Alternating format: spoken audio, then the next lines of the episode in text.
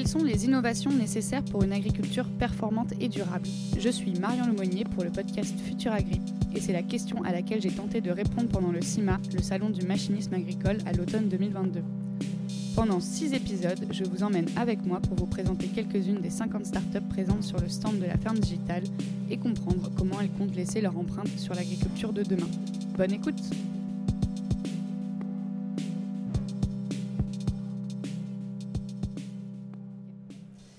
ben, bonsoir Gaël. Du coup, on est encore euh, là euh, sur le CIMA, sur euh, le stand de Fermalab.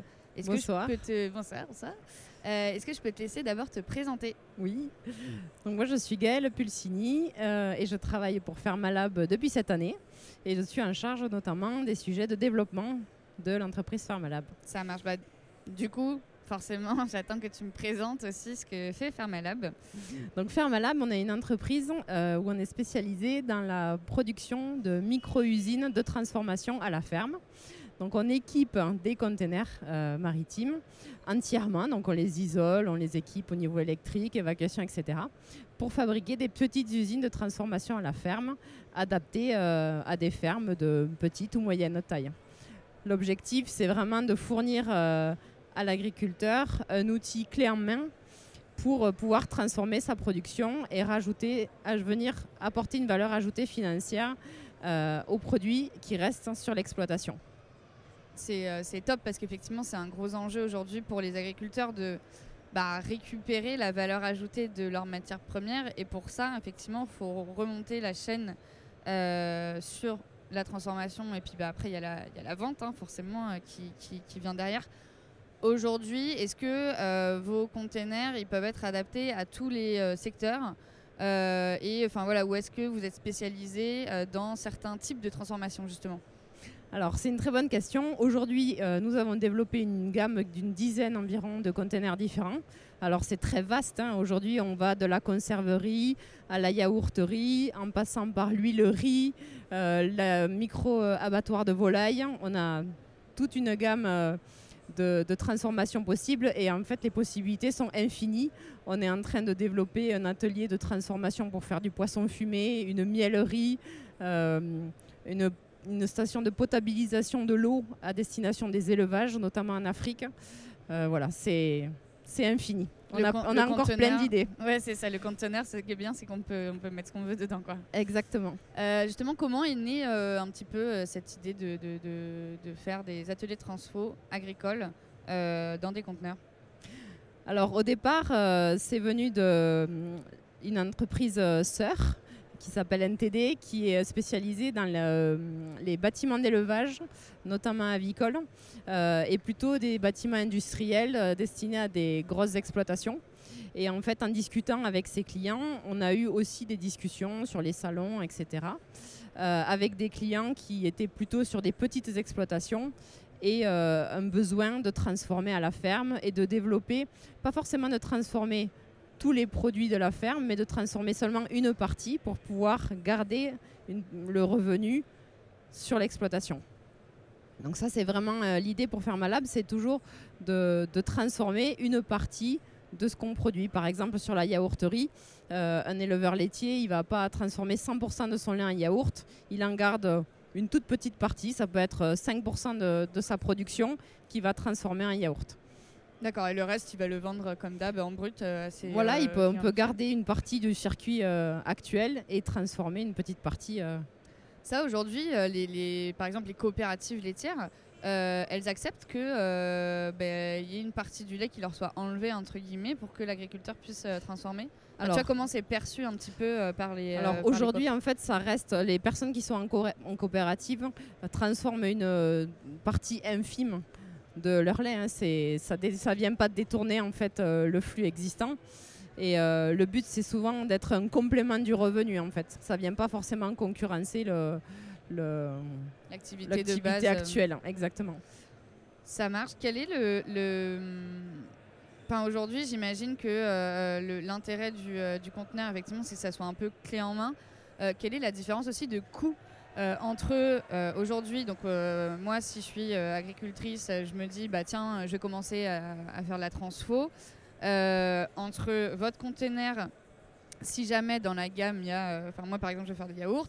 Bon, c'est bien parce que du coup, Fermalab propose ça.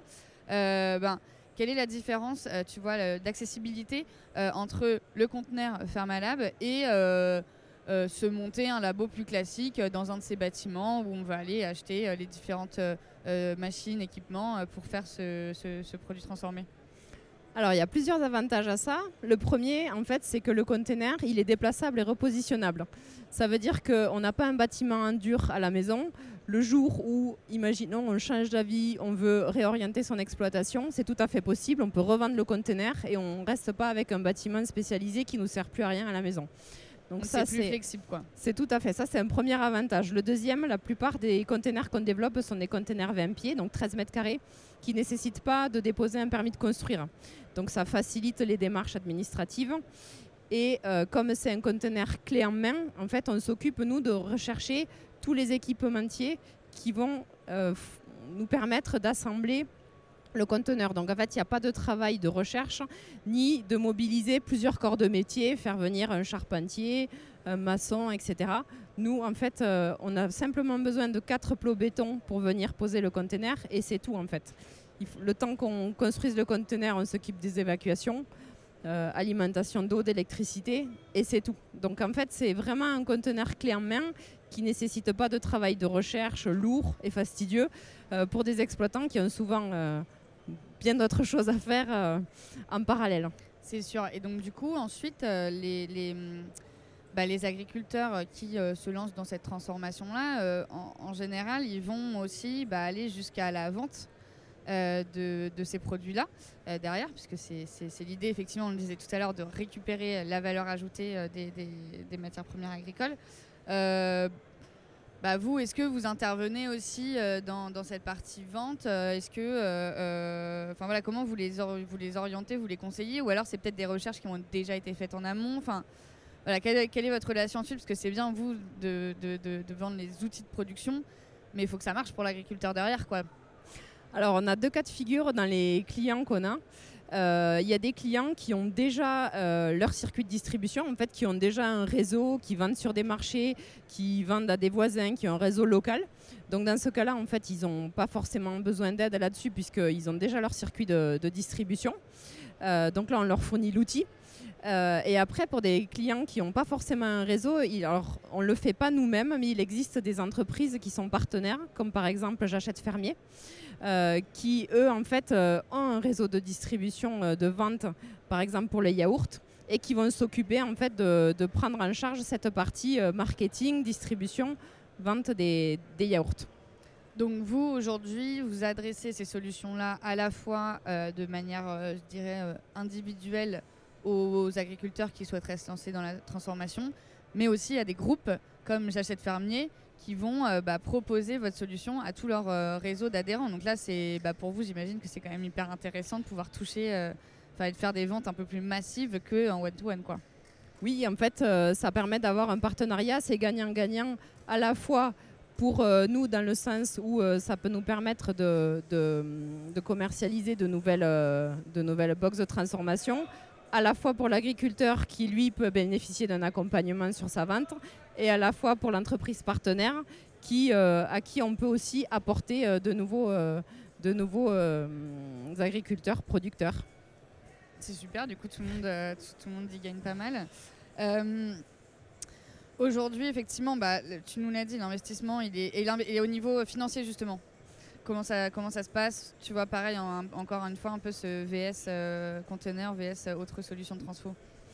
Sur le, tu veux dire bah, sur, la positionnement euh, de, euh, euh, tu vois que vous proposez parce que bah, voilà, vous avez fait cette recherche de matériel, etc. Donc j'imagine que vous, vous allez pouvoir commencer aussi à faire un peu des économies d'échelle ou avoir des contrats un peu privilégiés avec ces équipementiers. Enfin, et voilà, du coup, comment ça se positionne aujourd'hui en termes de tarifs et d'équipements un container VS, pareil, faire entre guillemets tout seul dans son labo, mm. quoi? Ben, en fait, effectivement, nous, l'avantage, c'est que comme on, est sur des séries, euh, il y, a des certains équipements qu'on peut acheter euh, en plus grosse quantité et on peut bénéficier euh, forcément de, prix plus intéressants par rapport à si on est un exploitant qui achète tout seul dans son coin, forcément, voilà, ça, peut être plus intéressant. Oui, bien sûr.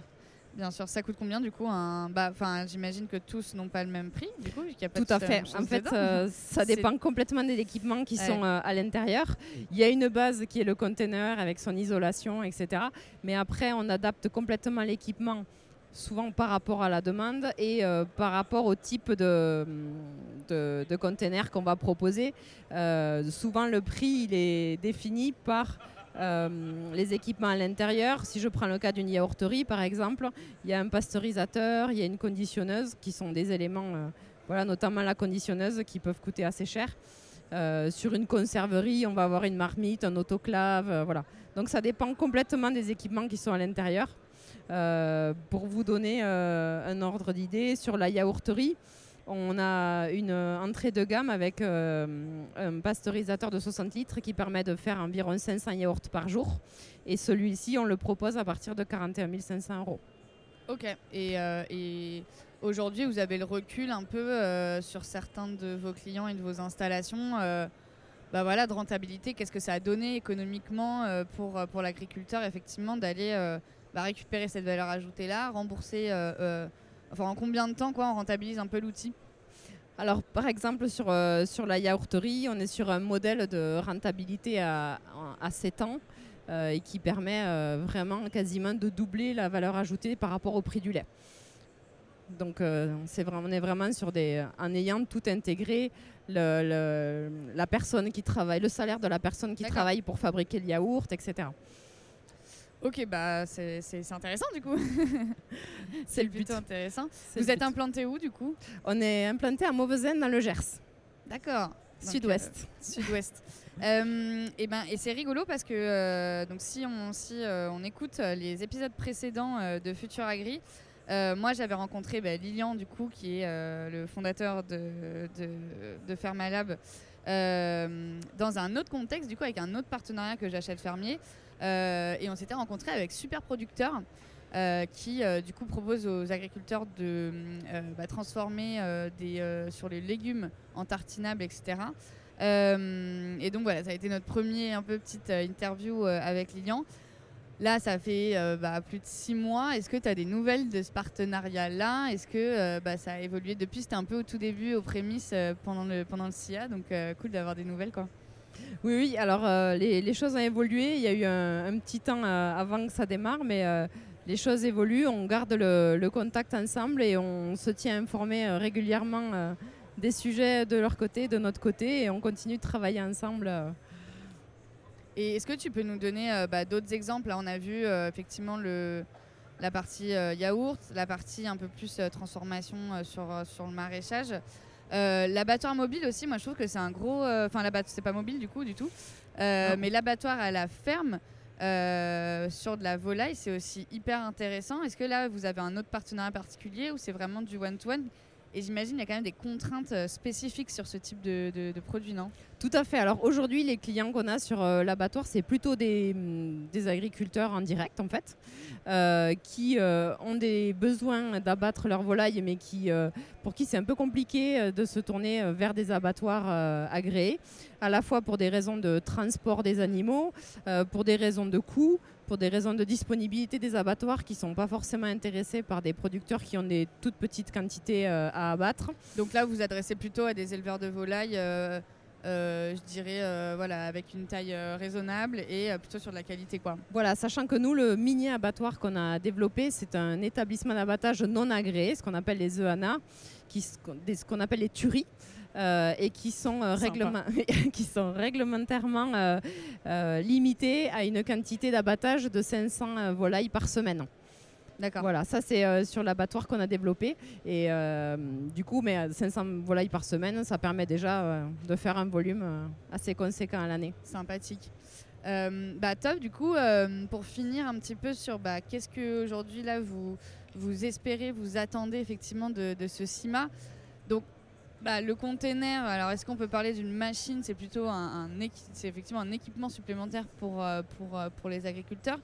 Mais voilà, qu'est-ce que, euh, qu'est-ce que vous attendez un peu là de, de, ces cinq jours de salon du machinisme agricole?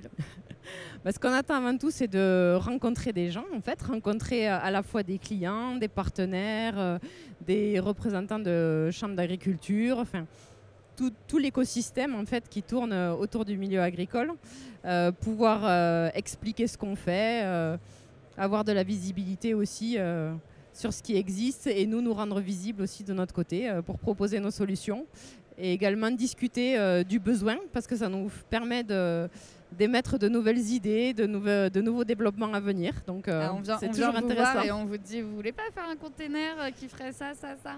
C'est exactement ça. En fait, euh, les personnes viennent vers nous en disant, ben voilà, on voit que vous développez de la transformation à la ferme. moi, je serais intéressée pour tel type. Est-ce que vous avez Est-ce que ça existe? Et à partir de là, la discussion commence. Et puis, voilà, on est tout à fait ouvert à étudier des choses en permanence. Bon, bah, c'est top. Bah, je vous souhaite d'avoir, de recevoir plein d'idées, de rencontrer plein de personnes, effectivement, pour leur faire découvrir euh, ces, très beaux conteneurs. Merci beaucoup. Merci beaucoup.